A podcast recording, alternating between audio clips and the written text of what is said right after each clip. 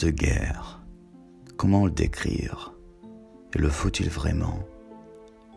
J'ai toujours cette impression de vivre ce matin du 24 février. Je l'oublie des fois, mais quand j'y repense, j'entends très bien ces quatre explosions. Dire que j'ai été très étonné, non. On rigolait la veille, on n'y croyait pas, mais en fait on ne l'acceptait pas, tout simplement les troupes qui se regroupent le long des frontières d'un pays voisin, ce n'est jamais sans raison. Dire que j'ai perdu quelque chose ou quelqu'un, non. Je dois être chanceux. À part ma famille, mes grands-mères, mon grand-père, mes tantes, mes oncles, ma mère, ma petite sœur qui, qui n'a que deux ans, que je ne verrai peut-être plus ne me verront peut-être plus. En tout cas, ma grand-mère, elle en parle sérieusement, qu'elle ne me verra plus. Un être humain, ça vieillit assez vite.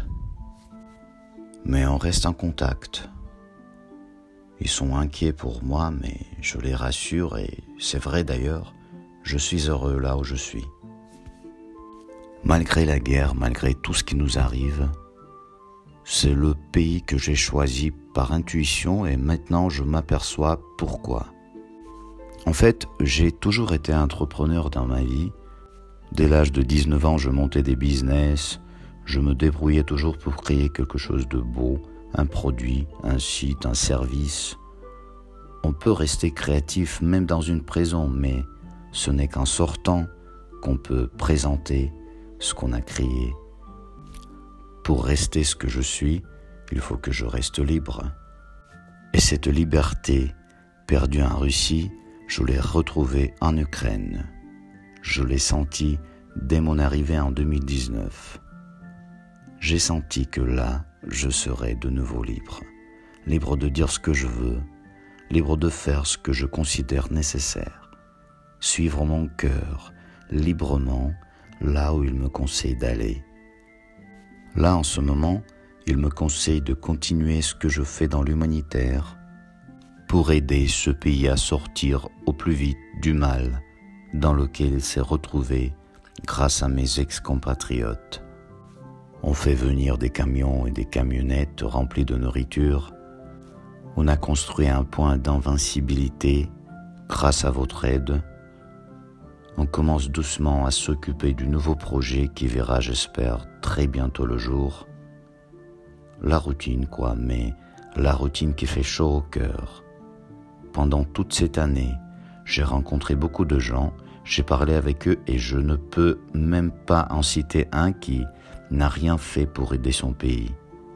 Maintenant, ça fait partie de notre quotidien. On fait ce qu'on peut avec ce qu'on a et on essaye de faire plus. Et si je devais décrire quand même cette année en guerre, je dirais que ça se fête vraiment. Pas les morts, pas les missiles, cette tragédie, non. L'invincibilité, l'invincibilité des Ukrainiens, ça mérite bien d'être célébré, comme le méritent tous ceux qui soutiennent l'Ukraine depuis le début. On n'a pas lâché et je vois que la majorité des gens maintenant ici en Ukraine ont confiance. Je dirais même qu'on a déjà accepté l'idée de la victoire et de la libération définitive de tout le territoire ukrainien dans le futur assez proche. Ce n'est plus qu'une question de temps.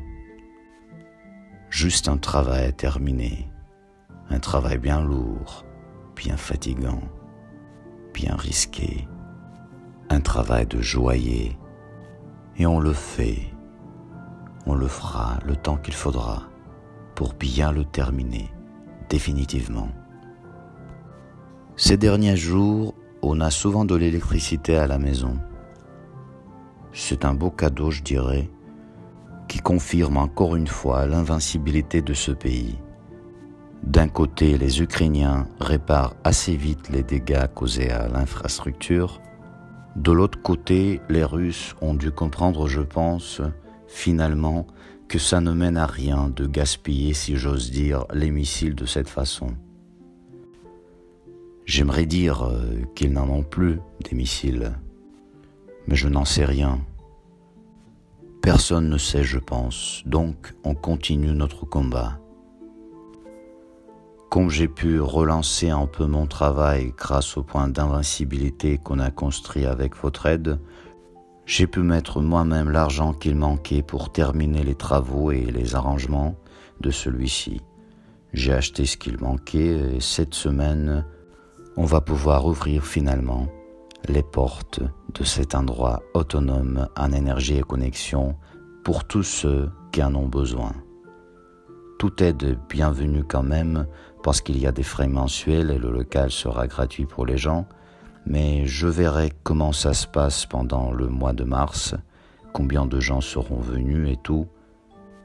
Si on a toujours besoin d'autres centres comme ça à Odessa, vu que l'électricité euh, commence à revenir doucement dans les maisons. Mais je sais que dans la ville de Mykolaïev, par exemple, il n'y en a toujours pas beaucoup. Il y a quelques jours, on a fait venir un camion humanitaire euh, là-bas et on s'est rendu compte que les besoins sont énormes. Les gens là-bas n'ont rien, absolument rien. Cette ville à protéger Odessa aussi bien que toute l'Europe parce que les Russes ne s'arrêteraient pas de cette invasion pendant ces horribles douze mois de guerre et on leur doit bien quelque chose. C'est pour ça qu'on commence notre projet Café du cœur dans cette ville. L'idée est simple et a été très bien accueillie par les autorités de la ville. Ils ont confirmé que, en ce moment, pour aider les gens, c'est le mieux qu'on puisse faire. Cette idée vient d'un rêve de mon ami euh, David Carbonel, le fameux boulanger d'Odessa avec lequel on fait. On galérait euh, beaucoup avec les camions à chaque fois qu'on arrivait à récolter des palettes pour cette ville et on réfléchissait sur les moyens de devenir autonome. C'est Coluche, en personne, qui lui est apparu dans ce rêve il a dit littéralement Mais tu sais quoi faire. Donc, comme dans les Restes du Cœur en France, monté à l'époque par Coluche, on va distribuer gratuitement dans nos cafés du cœur la nourriture préparée sur place. Il y aura aussi des boîtes déjà faites avec des produits pour enfants et animaux, et ces endroits serviront aussi des points d'invincibilité 100% autonome.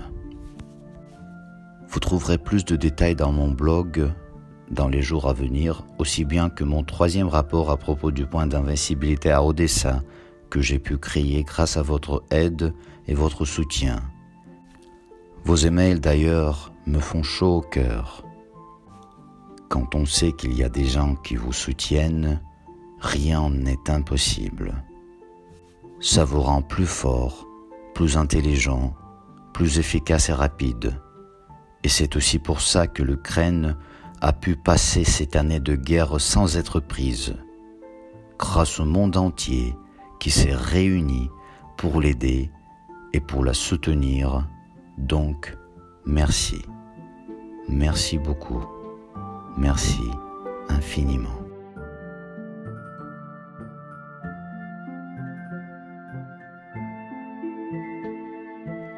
Vous avez écouté le podcast d'Artem Savart. Retrouvez plus d'infos sur savart.blog.